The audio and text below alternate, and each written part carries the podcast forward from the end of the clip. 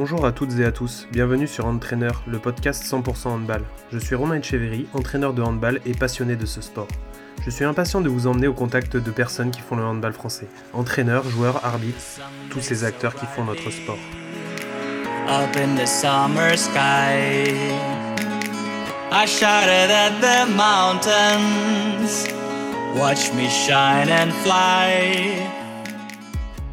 Bonjour à toutes, bonjour à tous. Donc aujourd'hui, nous recevons Tariq Ayatoun. Donc bonjour Tariq. Bonjour. Alors déjà, je vais te demander euh, comment tu vas?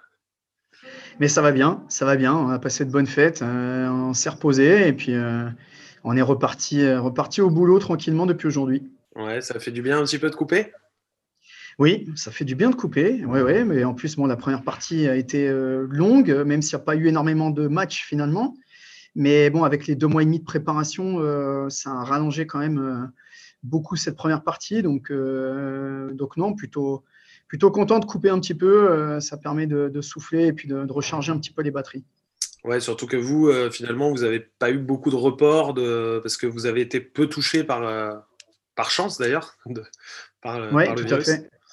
Tout à fait, tout à fait. En fait, alors ça a été une chance pendant un moment, on va dire, aller sur les 7-8 premiers matchs ça a été une chance parce que ça nous a permis d'enchaîner, de, garder beaucoup de rythme euh, et d'utiliser tout le monde au fur et à mesure.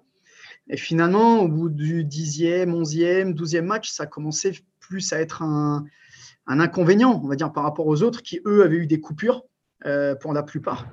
Parce que ben, finalement, nous, on ne s'était pas arrêté depuis le, 15 juillet, donc euh, beaucoup de fatigue. Mais bon, en même temps, avec l'effectif que l'on a, qui est plutôt, plutôt dense et qualitatif, euh, on a réussi quand même, je pense, à maintenir le cap et puis à, obtenir quand même des résultats malgré cette période de fatigue et notamment les, notamment les deux derniers matchs où on a enchaîné deux matchs en, quatre jours entre Tremblay et, Chartres.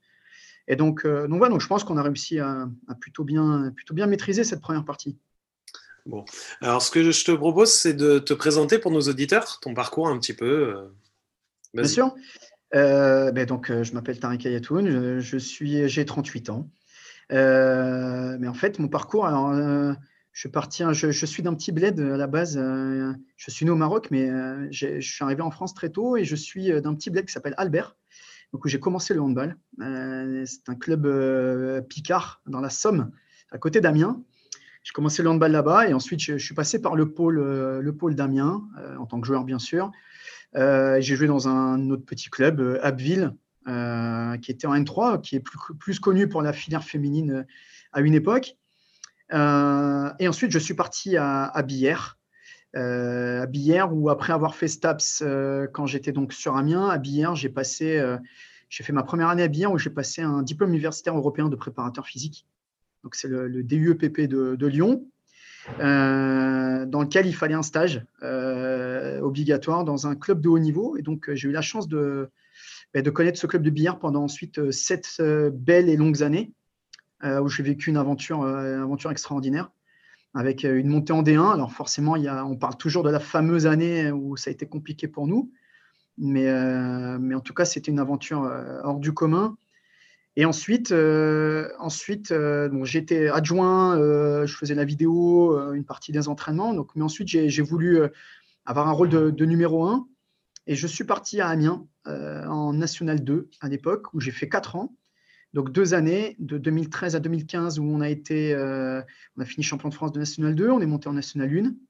Et ensuite, donc de 2015 à 2017, euh, deux années, deux années de, National 1, pour ensuite arriver à Massy, en, donc en 2017, en 2017-2019, avec une première année où j'ai hérité d'une montée, donc qui était euh, une expérience euh, aussi euh, extra pour moi, qui, revenait dans le, secteur professionnel.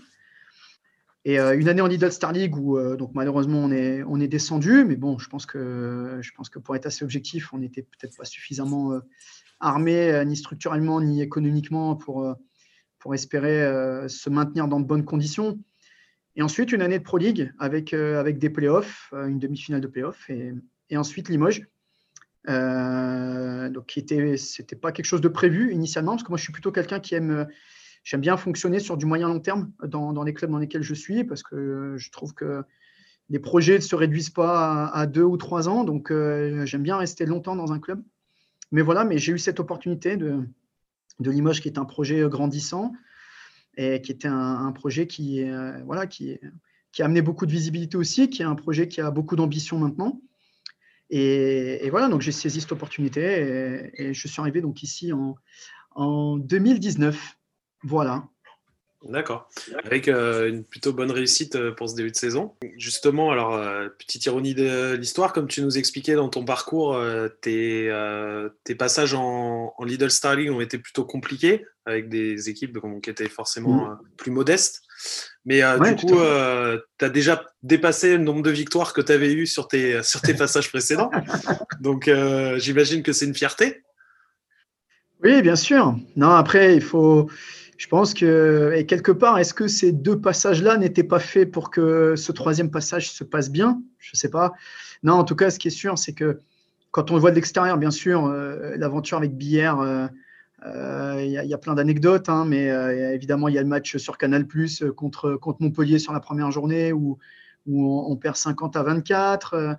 Il y a effectivement les, 0, points, même pas 0 victoire, mais 0 points dans, dans la saison.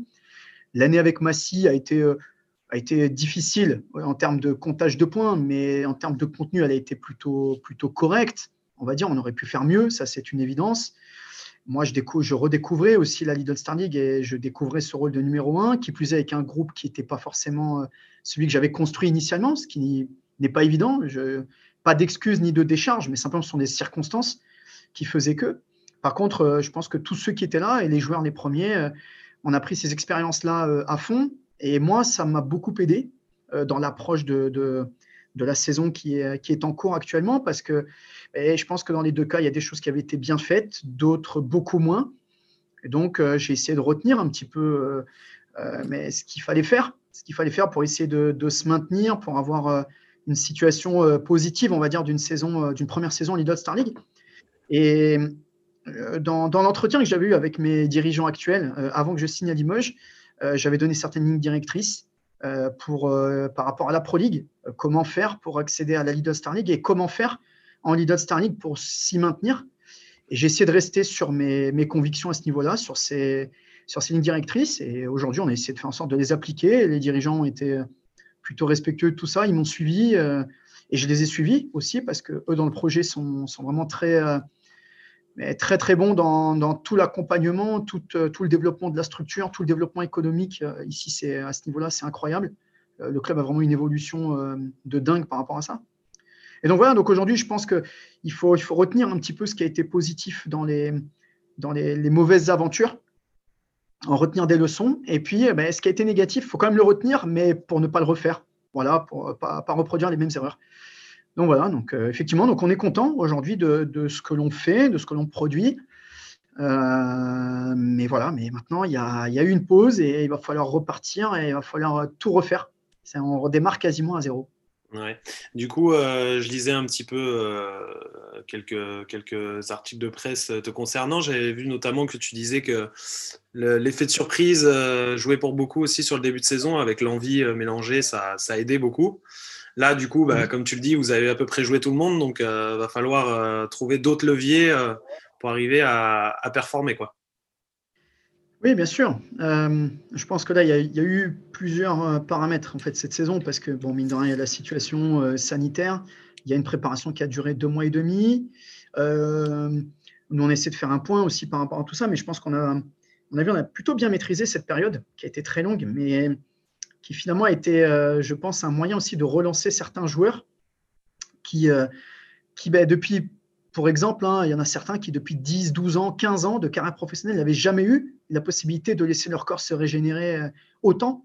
Entre les sélections nationales pour certains, entre, ben, mine de rien, les étés, c'est 4-5 semaines de coupure, mais après, les, les, sollicitations physiques sont tellement énormes que donner trois mois à son corps, c'est pas trop. Trois ou quatre mois à son corps pour se, reposer et se régénérer complètement, c'est pas trop. Et je pense qu'il y a des joueurs qui étaient en fin de carrière qui finalement ont pu euh, bien, euh, bien repartir, bien se repréparer. Et je pense qu'on a su faire preuve de maîtrise à ce niveau-là. On n'a pas tout fait parfaitement, évidemment, mais je pense qu'on a fait preuve de maîtrise. On a eu une ligne directrice qui était de, de préserver les joueurs contre les blessures. Et ça, c'était euh, le point d'orgue parce qu'il fallait que ce soit d'abord ça, quitte à être un petit peu en retard sur le handball, Et ensuite, alors comme tu l'as dit, il y a l'effet de surprise. oui, alors oui et non, parce qu'il y a quand même plus de 50% de notre effectif qui est connu de la Lidl Star League. Mais c'était une ligne directrice que l'on s'était donnée, donc les lignes directrices que j'évoquais tout à l'heure. C'était en Lidl Star League, il nous fallait au moins un joueur à chaque poste qui connaît, mais aussi qui maîtrise le niveau de la Lidl Star League. Et aujourd'hui, on a un joueur par poste qui a déjà évolué en Lidl Star League dans les années précédentes, qui maîtrise ce niveau, qui est un joueur confirmé de ce niveau. Et je pense que ça a été une des, une des clés. Et on a su, je pense, euh, faire confiance aussi à des joueurs qui sont euh, soit d'autres joueurs de Lidl Star League, mais qui avant peut-être ont eu des rôles euh, un peu plus secondaires, soit des joueurs qui n'ont jamais connu la Lidl Star League, mais avec un potentiel, voilà, un, un, potentiel complémentaire de ceux qui sont des joueurs plus expérimentés. Et je pense que la construction de l'équipe, elle a été bonne. Donc, effet de surprise, oui, mais quand même, euh, je pense qu'on était quand même relativement attendu euh, par rapport à certaines individualités, et je pense qu'on a répondu présent et que les joueurs, euh, individuellement aussi, pour la plupart, ont, répondu présent à ce, niveau-là. Et après, je pense aussi qu'effectivement, on a, bien progressé aussi collectivement, mais je pense que sur la deuxième partie, ce qui va être important, pour nous, c'est ça. C'est quelle va être notre capacité encore à, progresser, à, proposer beaucoup de régularité dans, notre jeu, dans notre jeu, mais dans le jeu performant notre capacité à être performant régulièrement. On a eu parfois des, des moments où on était un peu moins bon, on produisait des choses un peu moins, moins fluides et moins qualitatives. Donc voilà, on a plein de, plein de marges de manœuvre euh, à ce niveau-là et on va essayer de, de s'y atteler sur ces, sur ces 4-5 semaines de, de, préparation avant la reprise. D'accord. Justement, j'avais vu que tu parlais d'améliorer notamment les débuts de rencontre, qui étaient parfois un peu compliqués, où vous preniez un peu de retard. Oui, oui, oui, c'est vrai, c'est vrai. On, a eu pas mal de fois, euh, notamment en début de, saison, on a eu beaucoup de, beaucoup de rencontres où on, a toujours pris 2, 3, 4 buts, 5 buts parfois de, retard très vite. Euh, on a essayé de, corriger ça. Maintenant, comme je l'ai souvent dit, euh, mine de rien, dans, ces matchs-là, on les a, on les a quasiment jamais perdus. Alors c'est un peu paradoxal mais aussi parce que, mais effectivement, peut-être qu'il y avait cet effet de surprise euh, et que l'adversaire finalement parfois se sentait plutôt bien dans la partie et nous a laissé un peu revenir involontairement. Euh, on peut, on peut réfléchir à plein de choses. Mais ce qui est sûr, c'est que maintenant, d'entrée de, rencontre, on va être, on va être attendu. Que ça, c'est un point faible que nous, on doit, on doit gommer. Ça, c'est une certitude. C'est jamais facile de le gommer d'un match à l'autre quand on enchaîne tous les vendredis ou parfois du vendredi au mardi ou du mardi au vendredi quand les rencontres sont rapprochées, quand on sait qu'il faut enchaîner, c'est pas facile. Là, on va essayer de profiter de cette période pour euh, vraiment soigner ça, euh, parce que c'est quelque chose qui, effectivement peut nous, peut nous pénaliser et qui nous a pénalisé euh, après la, coupure du mois d'octobre, de, fin octobre, début novembre, parce qu'on s'est rendu compte aussi que bon, ben, contre des équipes comme Paris, par exemple, on a raté nos dix premières minutes, le match était fini au bout de 10 minutes, euh, le match était terminé parce que ben, n'a pas su entamer la rencontre comme on le voulait, comme il le fallait, sur l'intensité qu'il le fallait. Et donc, ça nous a coûté euh, mais le résultat final hein, euh, qui, a été, très large, mais qui surtout nous a coûté un match où finalement on a fait 50 minutes de gestion, de la dixième, en gros à la soixantième. Hein, j'arrondis un peu, mais, en gros c'était ça. Et après, il y a aussi des, matchs comme à Dunkerque, où là, ça nous a beaucoup plus coûté sur le plan comptable même si les, paramètres n'étaient pas les mêmes, parce que je pense qu'à Dunkerque, euh, c'est pas le jeu qui nous a coûté, c'est plutôt la finition dans, le début de la rencontre. Mais mine de rien, ça reste le début de rencontre qui n'a pas été suffisamment maîtrisé sur le plan de la finition et qui fait que, ben oui, à la mi-temps, on était à moins 7, mais très honnêtement, on n'était même pas affolé parce qu'on avait l'impression de bien jouer sur ce match-là, de bien jouer, mais simplement d'être euh, euh, très clairement nul à la finition et qu'en deuxième mi-temps, si on réglait cette finition, qu'on gardait cette qualité de jeu, on allait revenir. Chose qui s'est produite, mais finalement, le début de rencontre nous a mis en difficulté, ne nous a pas permis d'avoir peut-être ce ballon d'égalisation ou ce ballon de, plus 1 qu'on aurait pu avoir si on avait fait un début de rencontre un peu moins, euh, catastrophique. Donc voilà, mais attention, on reste un club euh, promu, une équipe euh, jeune en termes d'expérience collective. Et ça, je pense que c'est quelque chose qu'il faut vraiment mesurer. Il faut mesurer aussi qu'aujourd'hui, la Star League, c'est un niveau quand même qui est très, très relevé.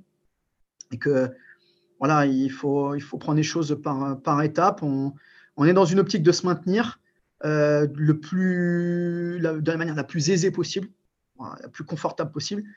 Et puis, euh, puis ben, petit à petit, on, verra quelle va être l'ambition de notre classement euh, au fur et à mesure des rencontres. Il ne faut pas oublier qu'on a joué, effectivement, on est la seule équipe à avoir joué quasiment tous nos matchs de la première partie.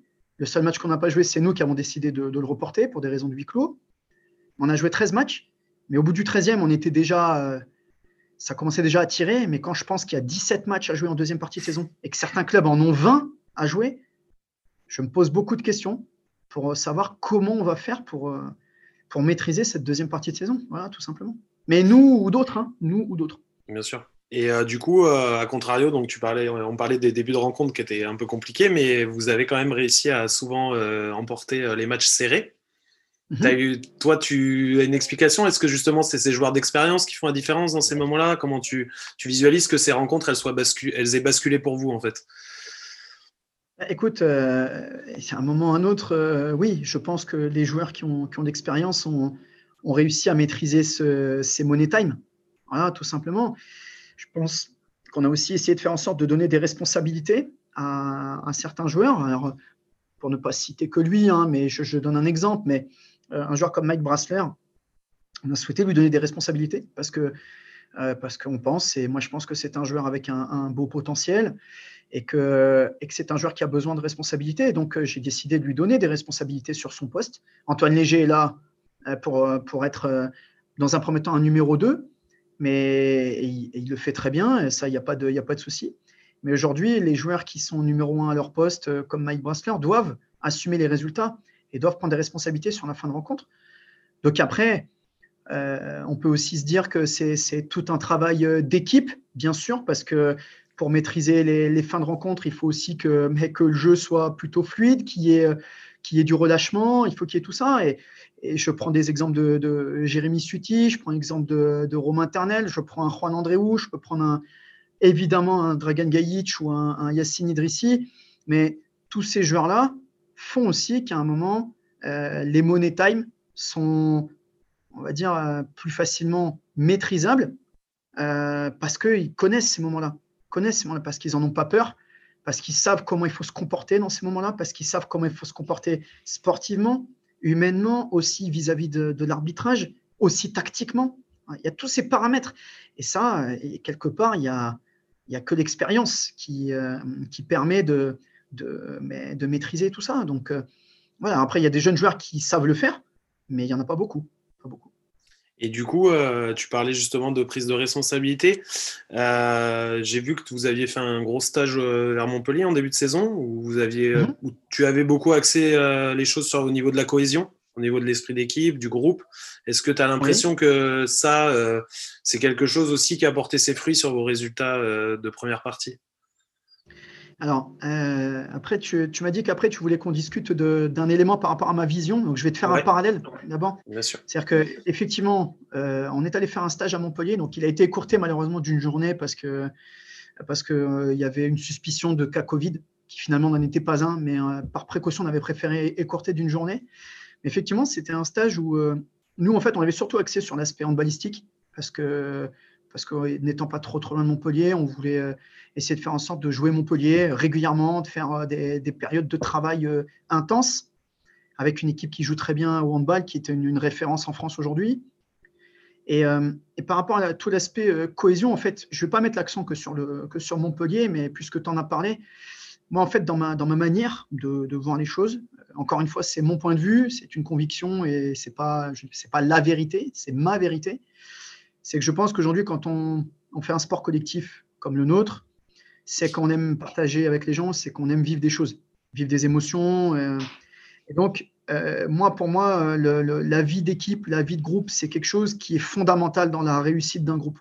On peut réussir sans euh, avoir une très belle vie de groupe, sans vraiment bien s'entendre, etc. Mais je pense qu'on ne réussit pas de belles choses.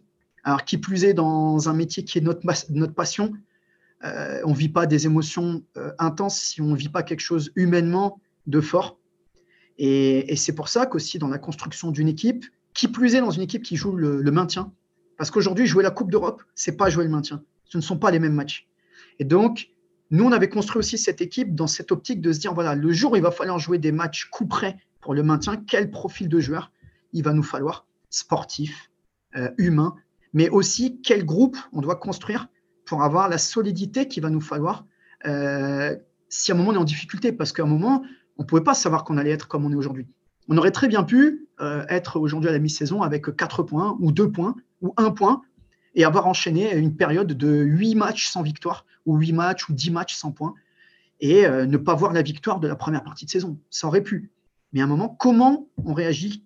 Et donc, j'en reviens à cette expérience, alors que tout le monde appelle un peu négative, mais qui pour moi finalement a été positive, avec Bière, où cette saison-là, on a vécu ces choses-là, parce que je peux te dire que 26 matchs sans en gagner un, c'est très long, où à chaque match, on pense qu'on va peut-être y arriver, peut-être y arriver, et puis au bout d'un moment, ben, on est un peu résigné et on finit par cocher deux ou trois matchs en se disant sur ces deux ou trois-là, il faut essayer d'en prendre au moins un. Voilà, mais, et, on n'y arrive pas. Et on n'y arrive pas. Et, et voilà, et c'est là où je pense qu'à un moment, il faut être capable de construire euh, le groupe qu'il faut euh, pour, pour réussir ça. Et donc, j'en reviens à cette cohésion, à cette, euh, cette aventure humaine, parce que c'est vraiment ça. C'est une aventure humaine. On a la chance de, de faire, un, de, faire de, notre, de notre sport notre passion, notre métier. Et ça, c'est un élément capital, de, en tout cas, de ma manière de, de voir les choses. Voilà. Ok. Alors, je vais faire un dernier point sur Limoges, puis après, on passera un petit peu plus sur, sur toi en tant qu'entraîneur. Vous avez été très peu touché par le Covid et très peu touché par les blessures depuis le début de saison. Euh, finalement, euh, est-ce que tu penses que c'est la gestion, la prépa? Est-ce que toi aussi, ton œil de, prépa physique, parce que tu l'as dit très bien dans ta présentation, tu as aussi euh, des, diplômes dans la prépa physique, est-ce que c'est tout ça qui, mis bout à bout, arrive à faire que bah, qu'il n'y a pas de blessure Est-ce que finalement, c'est aussi bah, c'est la bonne année, entre guillemets, il y a un facteur chance? Comment tu l'expliques? Bah, écoute, le facteur chance, il existe toujours. Mais je ne vais pas commencer par ça, parce que je pense que ce n'est pas le plus important. On ne peut pas compter que là-dessus, évidemment. Non, je, vais réitérer un tout petit peu, mais en, plus court, ce que je dis tout à l'heure. Je pense qu'on a bien maîtrisé notre période de préparation. Je pense que nos, deux mois et demi de préparation ont été plutôt, plutôt corrects euh, en termes de charge de travail. On a essayé d'avoir une approche où donc on voulait épargner les joueurs sur les, sur les blessures. Dans, en amont de ça, il y a eu aussi la construction de l'équipe. La construction de l'équipe, elle a été faite avec une réflexion en se disant voilà, quatre mois d'arrêt, une préparation qui va être très très longue. On ne sait pas si on va avoir des Covid, si on ne va pas en avoir. On s'était dit voilà, si on doit en avoir et que la préparation doit être coupée, quand il va falloir reprendre, on ne va pas pouvoir demander à un socle de 12 joueurs ou 13 joueurs ou 14 joueurs professionnels de se dire qu'il va falloir tout de suite repartir vite parce qu'en imaginant qu'on est 4 ou 5 joueurs de toucher et qu'il faut ben, continuer de travailler, repartir, etc. Ça veut dire que les joueurs risquent d'être sollicités très vite et qu'il va falloir, pour gagner des matchs, mais que les joueurs soient très vite sur de la haute intensité. Mais le problème, c'est que haute intensité, en ayant une période de coupure euh, et qu'il faut reprendre, et il y a des enjeux, il faut gagner un match, mais gagner avec un socle de 10-12 joueurs, plus euh, des joueurs de complément, si je peux le dire comme ça, hein, mais des joueurs qui n'ont pas forcément le niveau, ou si on n'en a que deux, c'est-à-dire que si on a 12 plus 2, ce c'est pas 12 plus 4. Pas 12 plus 4. Nous, on a construit une équipe de 16 avec 5 euh, droitiers sur la base arrière, avec 4 joueurs sur le poste de pivot, pour avoir suffisamment de rotation pour pallier à un certain nombre de blessures. Et je pense qu'on l'a montré, parce que mine de rien, euh, Mike Brassler a manqué quand même trois matchs importants, qui étaient euh, l'enchaînement après, après je dis pas de bêtises, si je dis pas de bêtises, il a fait Créteil, après Créteil, euh, il n'a pas joué. Il n'a pas joué contre Chambéry. Il n'a pas joué contre Istres. Et ce sont des matchs que l'on n'a pas perdus. Mais parce qu'on a pu avoir un Jérémy Suti qui nous a rendu euh, bien service sur le poste d'arrière droit en complément d'Antoine Léger. Euh, quand on a eu des blessures sur le poste de pivot, étant quatre sur ce poste-là, eh on a réussi à avoir des rotations qui ont tenu la route. C'est-à-dire que ça ne s'est même pas vu. je pense que parfois, certaines équipes n'ont même pas vu qu'on avait des blessés mais parce qu'on avait cette, euh, capacité euh, du banc mais à pouvoir réinjecter du sang frais. On a Martin Lindel qui a été blessé pendant un temps, on a Romuald Collet qui a été blessé pendant un temps, on a parfois dû euh, épargner un petit peu Romain Ternel. voilà, et donc je pense que à ce niveau-là, la réflexion elle a été bonne de, tout le monde, donc du staff technique de, du club. Je pense qu'on a, bien réfléchi à ce niveau-là. Alors bien sûr, on a des moyens qui nous ont été mis à disposition par rapport à ça. Et ensuite, euh, mais comme tu l'as dit, euh, pas, de blessure ensuite dans les, dans les rencontres, mais encore une fois, on est resté sur notre ligne directrice, c'est-à-dire solliciter euh, quasiment tout le monde. Alors bien sûr que parfois, ben, certains sont sollicités 50 minutes dans un match, La fois d'après, c'est peut-être un autre joueur. voilà, mais en tout cas, on a essayé de faire en sorte de garder tout le monde concerné par, par les enjeux et essayer de faire en sorte que, mais aussi que chacun puisse puisse s'exprimer et que tout le monde puisse faire en sorte ben, de garder son intégrité physique intacte.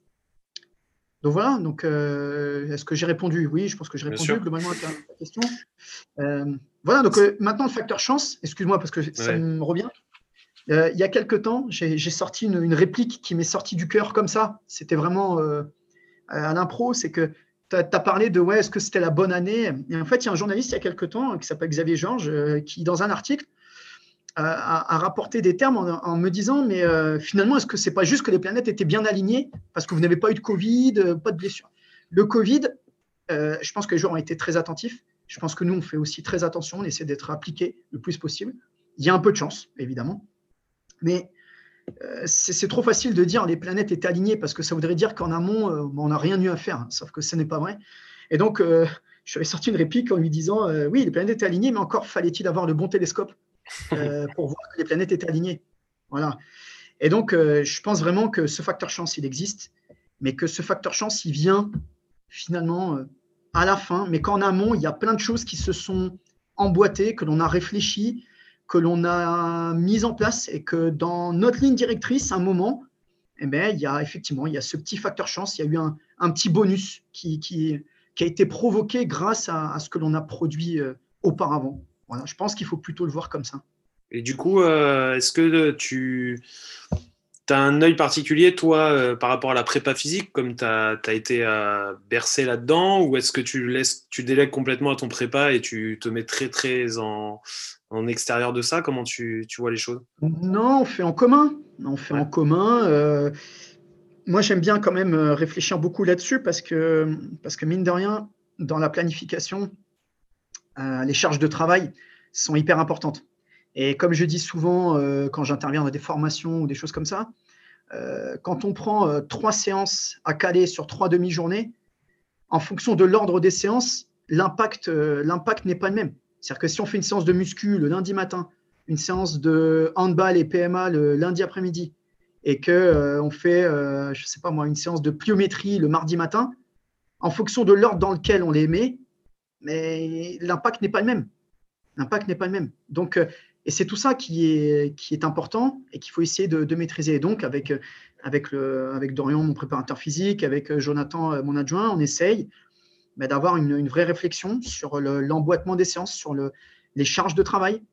Et je pense qu'il y a aussi un élément qu'on n'évoque jamais en fait dans la planification, dans les charges d'entraînement, mais c'est la, la communication aussi avec les joueurs et le ressenti. Les joueurs aujourd'hui sont professionnels jusqu'au bout des ongles pour la plupart. Euh, et donc aujourd'hui, les joueurs nous font aussi des retours. Et il, est important de, prendre en compte. Aujourd'hui, le joueur, n'a aucun intérêt à ne, pas être, bon sur le terrain. Et quand à un moment, le joueur euh, dit ben, Non, mais aujourd'hui, euh, c'est un peu difficile, je suis dans une période où je suis très fatigué, je pense qu'il faut être capable aussi d'écouter ça alors, euh, évidemment que si tous les jours il nous dit qu'il est fatigué, à un moment, il faut se poser des questions. Mais à un moment, je pense que ce facteur-là, il est peut-être, euh, il n'est pas assez évoqué en fait, pas assez évoqué. Et ce paramètre de la communication, attention, il existe à tous les niveaux, hein. tous les niveaux aussi sur le plan sportif, je reparlerai après. Mais en tout cas, euh, je pense qu'il faut être aussi à l'écoute par rapport à ça et que et une des lignes que, directrices que l'on donne aussi nous aux joueurs, c'est voilà, communiquez-nous, Dites-nous, euh, faites-nous des retours, euh, en tout cas sur l'état de fatigue. Euh, il y a aussi la, responsabilité individuelle du joueur qui est importante à prendre en compte. C'est-à-dire que le joueur, comme je l'ai dit, il est professionnel aujourd'hui. Les joueurs sont, sont, sont, vraiment très pointus à tous les niveaux. Et donc, je pense que ce qu'il faut, c'est qu'à un moment, les joueurs se prennent en charge sur tout ce qui peut être autour du sportif pour faire en sorte que sur l'aspect sportif, il soit au top. Il y a l'hygiène de vie, il y a, la, nutrition, il y a tout l'aspect, euh, bien sûr, diététique, il y a tout l'aspect euh, euh, du sommeil. Il, y a, il peut y avoir aussi la, préparation mentale pour ceux qui, le veulent ou qui en ont besoin. Il y a tous ces paramètres. Et donc, à l'intérieur de ça, mais il faut que le joueur aussi ait une capacité à communiquer avec nous pour que nous, on ait les meilleurs éléments pour faire en sorte que les charges de travail soient le plus optimisées possible, qu'on puisse travailler le plus possible de la, manière la plus qualitative possible. et ne pas faire du volume pour le principe de faire du volume. Je préfère me dire, euh, s'il faut enlever un entraînement, si le travail a été qualitatif, bah, je préfère enlever un entraînement plutôt que de dire, bah non, si ça a été moyen, je continue de faire des entraînements moyens, et puis ça va finir par euh, faire quelque chose de correct. Je suis pas très convaincu par ça. Voilà. Je pense qu'il faut essayer d'amener de la qualité, mais qu'après, évidemment, les joueurs ne sont pas des machines. Et je pense qu'il faut, essayer d'avoir cette approche. Euh, voilà. En tout cas, je répète encore une fois, c'est mon point de vue et c'est ma vérité. Hein. Euh, d'autres verront les choses complètement différemment. Je ne, voilà, je ne critiquerai euh, en aucun cas les autres approches. Je dis juste que c'est la manière dont, moi je fonctionne. Ok. Alors, on va passer un petit peu à, alors à essayer de te découvrir un petit peu plus dans, l'entraînement et dans ta façon de voir les choses. Justement, comment toi tu, tu perçois l'entraînement? Qu'est-ce que quelles sont les choses euh, qui sont inaliénables pour toi, sur lesquelles tu es intransigeant? Euh, Qu'est-ce que tu dois avoir dans un entraînement? Alors, c'est bien large comme, euh, comme question, mais écoute, non, sur le. Sur l'entraînement, alors il y a, l'entraînement, la gestion d'équipe, il y a tout ça? Alors on va faire l'entraînement, après je, reviendrai sur la gestion d'équipe. D'accord, d'accord. Alors moi sur, sur l'entraînement, est-ce que le, une des choses qui me semble hyper importante, c'est l'intensité c'est l'intensité. Parce que dans une séance, euh, quelle qu'elle soit, euh, défense, attaque, grand espace, en fait, ce qui, est, capital et ce qui est important, c'est l'intensité. Parce que dans les rencontres, à l'entraînement, en fait, on ne se rapprochera jamais de l'intensité de la rencontre. Parce que, enfin, c'est pas qu'on se rapprochera pas, c'est que on peut s'en rapprocher, pardon, mais on sera jamais à la même intensité. Parce que dans, dans une rencontre, il y a les émotions, il y a les enjeux, et tout est multiplié. Tout est multiplié. Mais donc, ça veut dire que dans un entraînement, euh, quitte à ce que l'entraînement soit plus court, il faut qu'il y ait de l'intensité. Parce que l'intensité, c'est ce qui va faire qu'on se retrouve dans les conditions les plus réelles par rapport euh, au match. Alors bien sûr que parfois on travaille de manière un peu moins intense pour mettre des choses en place, pour apporter des explications. Mais dès l'instant où les choses sont plutôt comprises, euh, il faut qu'il y ait de l'intensité. Parce que ça, je pense que c'est quelque chose qu'on ne peut pas avoir dans une rencontre si on ne l'a pas répété avant. Euh, l'intensité. Euh, on ne peut pas s'entraîner une semaine ou quatre, quatre entraînements de suite pour préparer un match capital. Et Dieu sait que quand on joue le maintien, tous les matchs sont capitaux. Euh, on ne peut pas passer quatre jours sans faire d'intensité et arriver sur un match et se dire maintenant il faut mettre de l'intensité et il faut jouer à 100 ou 110%. Ça, je pense que c'est pas possible. Ça, je pense c'est pas possible. Sachant que même en le faisant avec de l'intensité, quand on arrive dans le match, des fois on a du mal à être dans la bonne intensité. Donc voilà. Après, il faut trouver le juste milieu pas faire de la surintensité tout le temps, pas trop, mais il faut en faire. Il faut faire de l'intensité et ça, c'est une, une, composante, je pense, qui est, hyper importante.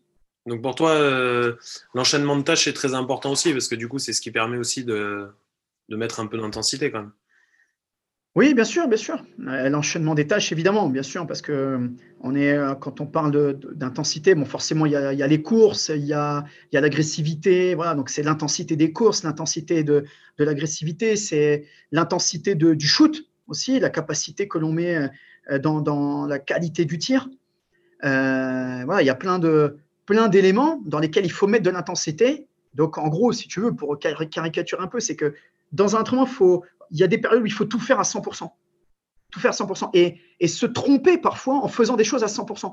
Parce que se tromper en faisant des choses à 100%, ça permet de corriger et d'améliorer. Mais se tromper en faisant des choses à 70%, ça n'a pas d'intérêt. Parce que dans le match, eh, on ne pas faire de choses à 70%, parce qu'un joueur qui fait des choses à 70% dans un match, c'est un joueur qui va jouer 5 minutes ou 3 minutes, parce qu'au bout de 3 minutes, on va dire, mais il joue pas, on va le sortir.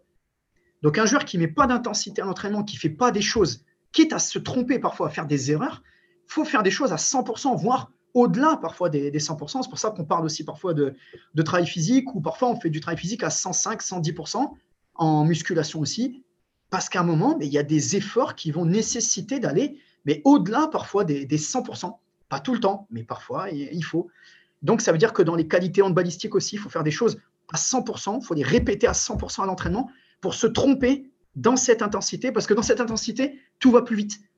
Donc, comme tout va plus vite, techniquement, il faut être plus précis dans cette vitesse.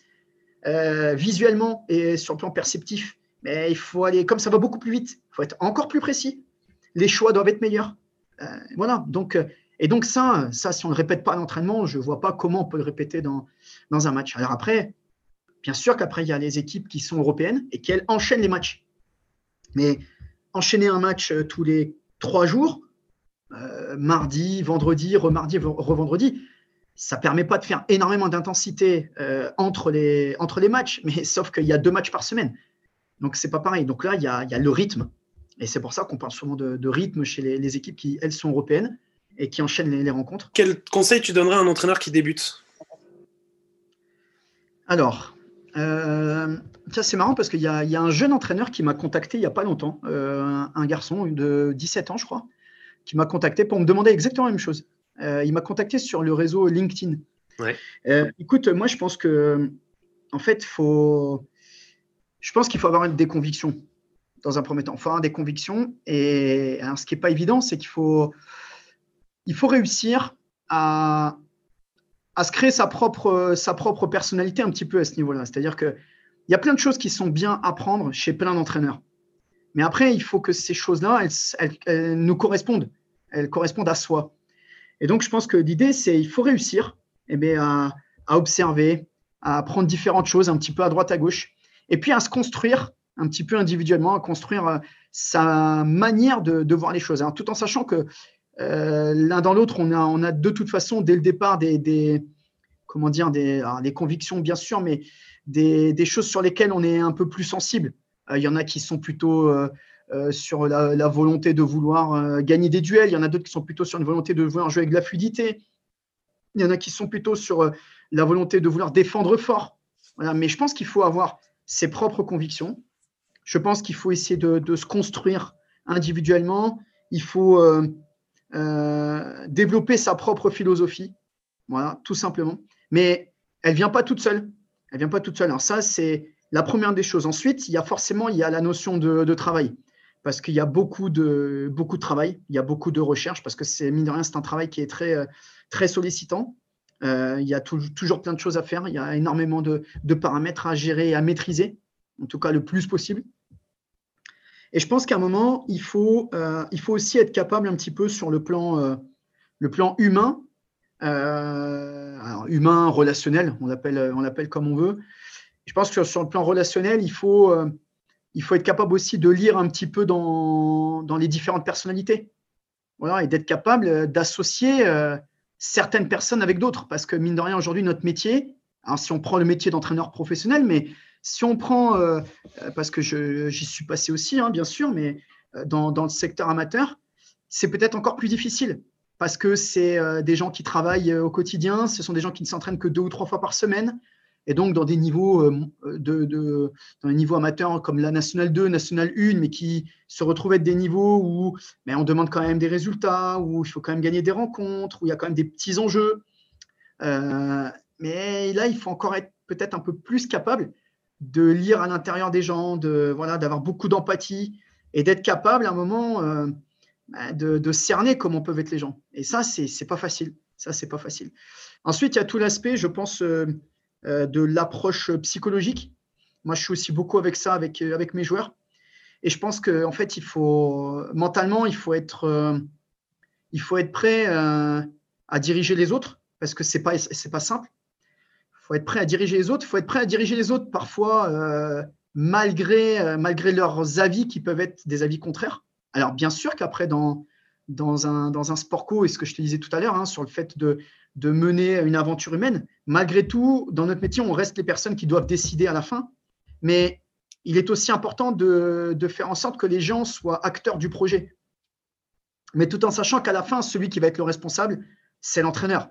C'est l'entraîneur. Donc, euh, donc voilà, donc tout ça, c'est n'est pas facile. C'est quelque chose qu'il faut appréhender. C'est quelque chose qu'il faut euh, euh, essayer de, maîtriser petit à petit. Et voilà, mais ça s'apprend qu'avec, qu'en faisant des erreurs, quand, quand, peut-être en expérimentant avec euh, voilà, parfois des catégories jeunes euh, dans, sur les débuts de carrière. Voilà, et ça, c'est. Voilà, je pense que ce sont les, les différentes choses. Je parle de mon parcours, hein, de, toute façon. Hein, c'est, moi, c'est comme ça que j'ai, que j'ai évolué petit à petit. Mais après, il faut aussi, je pense, être capable de vraiment se remettre en question régulièrement sur euh, alors, la méthode de travail. Ça, c'est une certitude. Sur les contenus, sur la capacité à, s'adapter aussi, sur sur un groupe, parce que parfois on peut construire un groupe en se disant, moi je veux mettre ça en place, donc je prends tel joueur, tel joueur, tel joueur qui vont aller à l'intérieur de ce groupe. Mais aussi quand, euh, mais quand à un moment on, a, on a un autre projet et qu'on doit partir d'un projet pour aller vers un autre, et qu'à un moment, il faut s'adapter à l'équipe qui est en place ou euh, à la structure qui est en place. Et je pense qu'il faut faire preuve aussi d'adaptabilité. Euh, voilà, donc euh, là, je ne parle pas forcément de contenu purement technique, mais je, pense, je parle plus voilà, de, de, de manière d'être. Manière d'être. Donc, voilà. du coup, en termes de coaching, toi, comment tu te perçois, comment tu, tu te vois en tant que, en tant que coach quand tu es au bord du 40-20 bah, écoute, euh, euh, moi j'ai plutôt, la réputation d'être quelqu'un d'assez calme euh, à ce niveau-là. C'est-à-dire que je, moi j'aime pas être trop dans, l'énervement. Alors ça, arrive, hein, bien sûr, de, temps en temps, évidemment, mais je pense aussi que dans, l'énervement, on ne règle pas grand-chose. En tout cas, il est beaucoup plus difficile de régler des choses dans, l'énervement.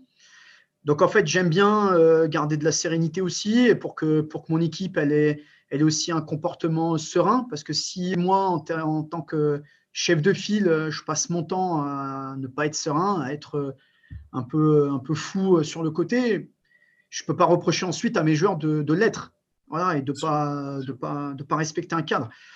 Et donc, euh, moi, je pense aussi que pour faire les bons choix, pour, pour avoir une, certaine manière de, de, de, faire des choix aussi sportifs, je pense qu'il faut garder un peu la tête sur les épaules, il faut, faut prendre du recul sur le, sur le banc. Et c'est pour ça que très souvent, on voit des entraîneurs qui parfois ne parlent pas, ne disent rien, sont très figés, mais parce qu'en fait, on est tout le temps en train de penser. Tout le temps en train de penser à quand ça se passe bien, comment on va faire pour que ça continue de bien se passer. Et quand ça ne se passe pas bien, comment on fait pour que ça se passe euh, un peu mieux. Voilà, euh, euh, la gestion des joueurs, etc. Donc en fait, sur le banc, on est, beaucoup dans la réflexion parce que finalement, quand on est dans une rencontre, à l'approche de la rencontre, le contenu de la rencontre, le contenu sportif pur de la rencontre, initialement, on va dire que je ne dis pas qu'on ne fait rien dans les matchs, hein, attention, euh, pas, ça, mais ce que l'on va produire en termes de projet dans la rencontre, normalement, c'est quelque chose qu'on a déjà travaillé avant. Donc, normalement, le contenu de la rencontre, il est, déjà fait quelque part. Par contre, le, le paramètre, peut-être les 20 ou 25% malléables, c'est la capacité à s'adapter sur ce qui est proposé en face euh, par rapport à l'adversaire. C'est la capacité à, utiliser les bons joueurs au bon moment, parce que parfois il y a des profils de joueurs qu'il faut utiliser euh, sur certaines défenses ou sur certains profils de joueurs adverses. Euh, voilà, ou tout simplement parce que certains sont bons, d'autres moins bons, d'autres, certains sont fatigués, d'autres moins. Donc voilà, et donc, donc j'en viens, tu sais, encore une fois, à la planification, à la communication avec les joueurs, à tout ça. Et donc, sur le banc, moi, je suis toujours euh, beaucoup en, réflexion. On essaie aussi beaucoup de, communiquer, euh, voilà, mais sans être trop dans l'excès. Mais en tout cas, euh, voilà, j'essaie d'être un peu de, cette manière-là. Mais en tout cas, ce qui est sûr, c'est qu'il y, y, a peu de gens qui me voient, m'énerver, même au quotidien, hein, dans les séances. c'est rare, ça arrive une fois de temps en temps, mais c'est rare. voilà. après, j'estime que de temps en temps, c'est important et c'est nécessaire de le faire, mais pas de manière inutile. Voilà, donc euh, voilà un petit peu comment, comment je suis. D'accord. Et du coup, euh, tu parlais en, termes de gestion d'équipe, de planification, c'est quelque chose qui pour toi est quelque chose d'ultra important. On voit que tu en parles souvent de la planification, c'est quelque mmh. chose qui pour toi est vraiment indissociable euh, du haut niveau maintenant. Oui, mais en fait, dans la planification, il y a, tout, il y a plein de choses parce qu'il y a, bon, y a la préparation physique, il y a tout ça, mais en vérité, il y a, quand on, quand on parle planification, on, sous-entend en fait un, terme qui est très simple, c'est l'anticipation. C'est l'anticipation. Et planifier, finalement, c'est anticiper, euh, anticiper un peu ce qui va se passer et faire en sorte de, que ça se passe comme on souhaite que ça se passe. Et donc, euh, une planification, euh, la planification du, mois de, janvier, euh, elle a été établie il y a bien longtemps parce qu'on a voulu anticiper sur, sur certaines choses. la planification de l'été prochain, elle va être faite courant février parce qu'il faut que l'on anticipe, tout comme on essaie d'anticiper les constructions d'équipes, tout comme on anticipe les calendriers, tout comme il faut regarder assez loin en vérité. Donc en fait, la planification, elle est, aussi liée à, cet élément-là. C'est-à-dire que je pense qu'il faut tout ce qui concerne la semaine qui arrive, en vérité, c'est déjà fait. C'est déjà fait. C'est, je ne vais pas dire que c'est plus intéressant. Je ne vais pas dire que ça ne m'intéresse pas ce qui se passe à très court terme. C'est pas ça. Mais ce qui se passe à très court terme est déjà quasi établi. Ce qui est important, c'est comment on fait pour euh, que ce qui va être fait derrière, parce que ce qui est fait à court terme, va avoir un impact sur le moyen terme. Voilà, et donc, euh, que ce soit sur la dynamique sportive, que ce soit sur la fatigue, que ce soit sur les blessures, que ce soit sur la manière de gérer les contrats des joueurs, que ce soit. Tu vois ce que je veux dire? Il y, a, il y a tout ça. Et donc, la planification, l'analyse des calendriers, euh, voilà, tout ça, ce sont des éléments qui, à mon sens, font partie des, des éléments de notre métier qui sont, qui sont importants dans une saison. Ok. Alors, euh, j'aurais voulu que tu me dises un petit peu comment, quel regard toi tu portais sur l'évolution du handball français, toi qui es impliqué euh, sur le haut niveau depuis euh, un bon nombre d'années maintenant. Comment tu as vu son évolution sur les dernières années? Écoute, je prendrais deux périodes. enfin, deux périodes. Je prendrais la, période bon, des, des, 15 ans jusqu'à ce que Montpellier gagne la Ligue des Champions, la fameuse année où il y a eu Montpellier, Nantes et Paris au, Final Four. Euh, je pense que là, il y a eu vraiment une évolution qui a été euh, exponentielle à tous les niveaux, au niveau sportif, au niveau euh, économique, sur la, LNH en général, parce qu'il y a la de Star League, mais aussi la Pro League. Et je pense que là, il y a vraiment une, une très, très grosse évolution. Et j'ai la sensation qu'on, que depuis deux ans, deux ans, trois ans, il y a, on stagne un petit peu c'est un ressenti. J'ai l'impression qu'on stagne un petit peu. Je, pense que euh, il y a aussi peut-être, c'est forcément cette saison avec l'aspect euh, sanitaire, etc. Ça a mis un gros coup euh, à beaucoup de, beaucoup de clubs, à tous les niveaux, hein, économiques, populaires, tout ça. Mais c'est vrai que je, je, trouve que depuis que Montpellier a gagné la Ligue des Champions, je trouve qu'on a stagné. J'ai l'impression que le handball français a un petit peu stagné, c'est un peu reposé sur ça, et j'ai l'impression que ça a été un petit peu une, euh, plus ou moins un aboutissement, en fait, quelque part, de, de qu'une fois, ça y est, qu'on dise, ça y est, la Ligue Star League est le, meilleur championnat euh, européen et donc, quelque part, le meilleur championnat du monde. Mais euh, voilà, mais je pense que, et je pense que tout le monde en est conscient, je pense que beaucoup de, beaucoup de clubs et beaucoup de, personnes en sont, en sont conscients. Et je pense que c'est aussi pour ça que tout le monde se, se remet, s'est remis beaucoup au travail, qu'il y a beaucoup de remises en question. Je pense que c'est euh, attention, je, ne tire sur personne, c'est à l'image de l'équipe de France aussi, parce que l'équipe de France a eu des moments un peu plus difficiles ces derniers temps. Mais voilà, mais je pense que ça fait partie aussi de, bah, l'évolution d'un sport. C'est qu'à un moment, euh, il faut aussi, euh, l'évolution d'un sport, l'évolution d'une équipe, mais à un moment, il faut aussi des moments difficiles, je pense, pour savoir savourer les bons moments quelque part. Et quand on regarde l'évolution du handball français, ça ressemble aussi parfois un peu à ça. Il y a eu euh, la période où euh, la, Yougoslavie gagnait tout, ça a été des moments très difficiles pour l'équipe de France. Mais quand l'équipe de France s'est mise à gagner, elle s'est rappelée euh, combien elle avait été en difficulté contre, contre les équipes comme la Yougoslavie. Et c'est ce qui, je pense, a construit la, on va dire, la très grande période de l'équipe de France à l'époque où elle gagnait tout. Et je pense que voilà, on est peut-être revenu dans ce cycle ou mais là, il y a une période qui est un petit peu plus difficile, voilà, et, mais qui, on espère, va, va, va se, terminer, euh, se terminer rapidement.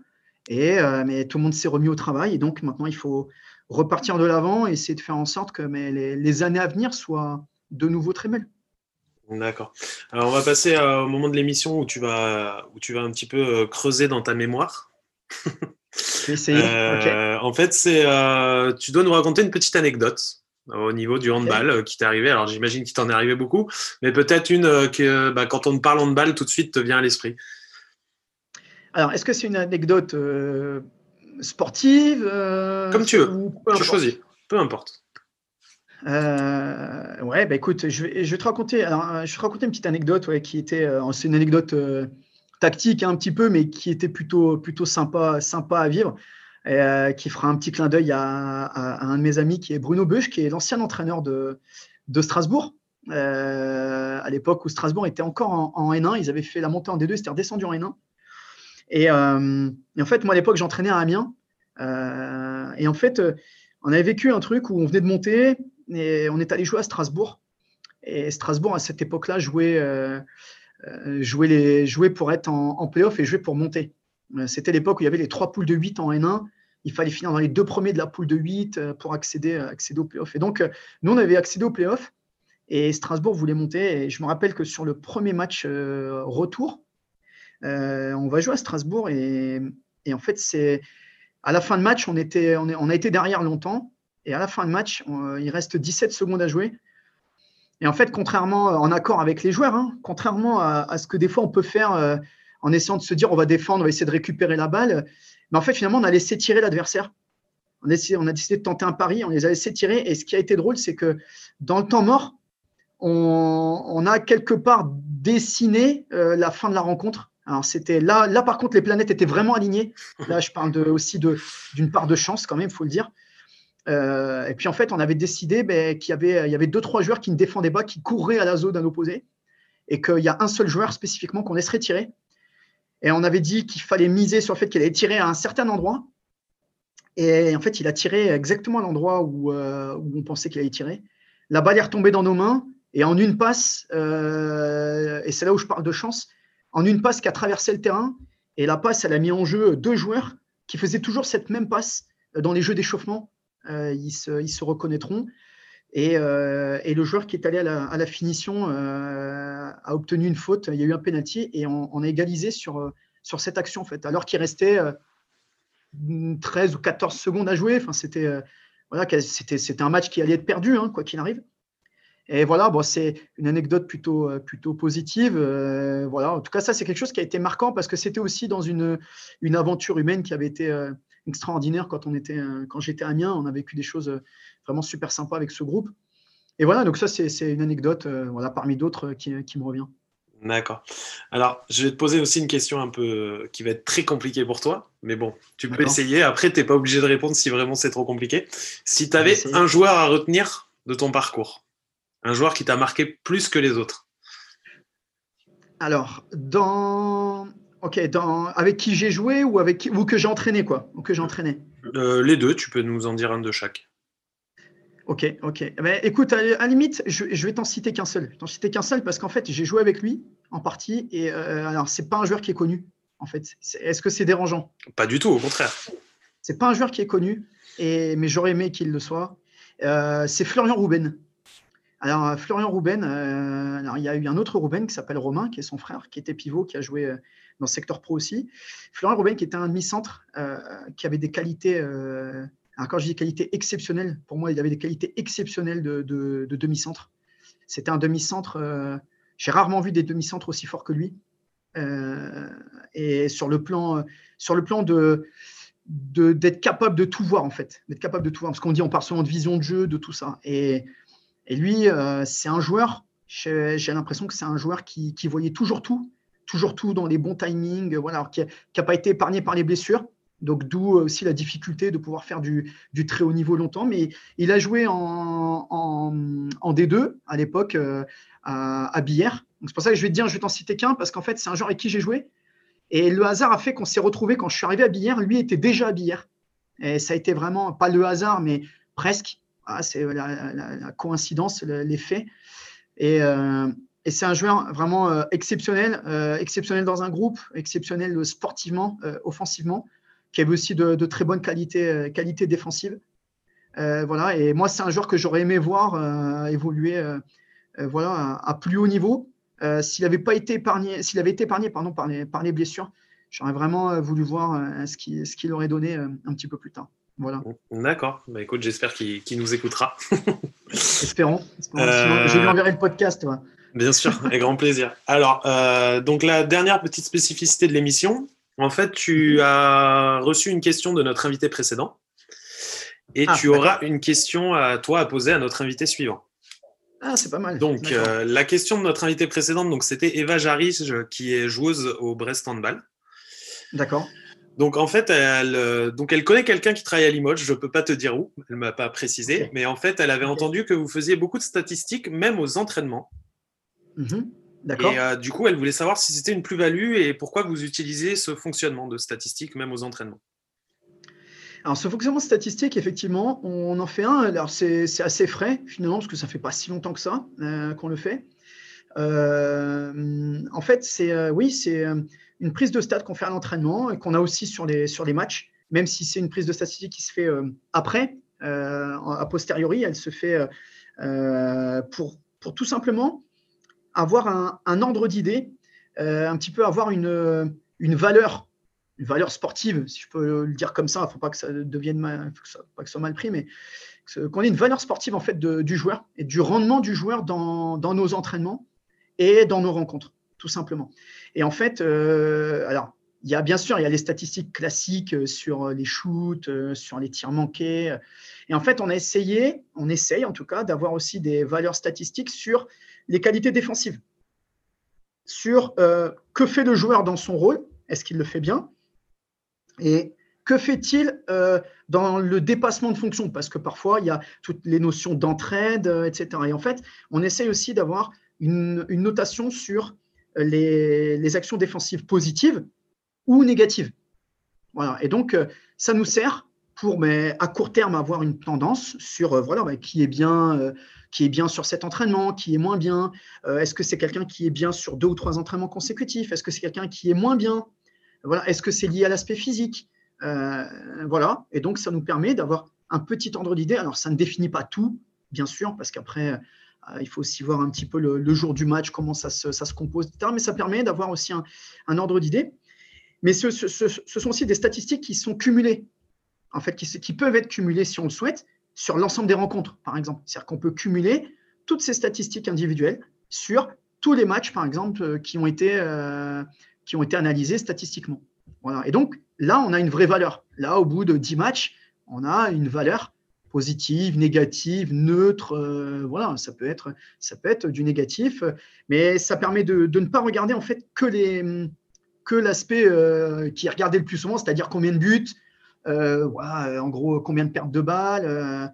voilà, donc il y a, tout cet aspect-là. Il y a aussi tout l'aspect donc défensif, voilà, qui est, important. Et donc, voilà, on essaye de, de tenir compte un peu de tout ça, tout en sachant je, te rassure tout en sachant que ça ne fait pas tout. D'accord, ok, très bien. La question de Tariq Ayatoun pour David sera donc si tu devais être un entraîneur d'une équipe euh, des 20 dernières années, euh, à qui t'identifierais-tu euh, Quel entraîneur serais-tu? Voilà, c'est la question de Tariq qui n'avait malheureusement pas pu l'enregistrer avec nous.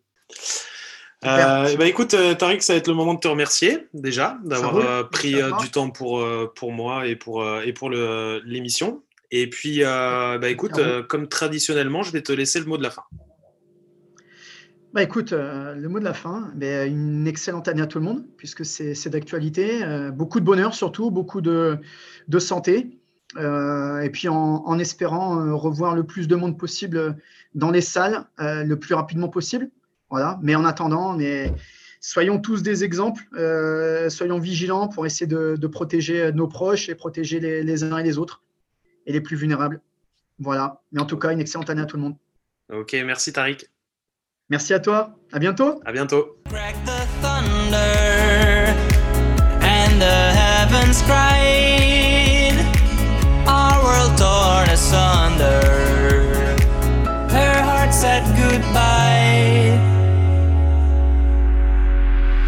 Now I'm standing in our ashes, feeling the sunshine once again. I moved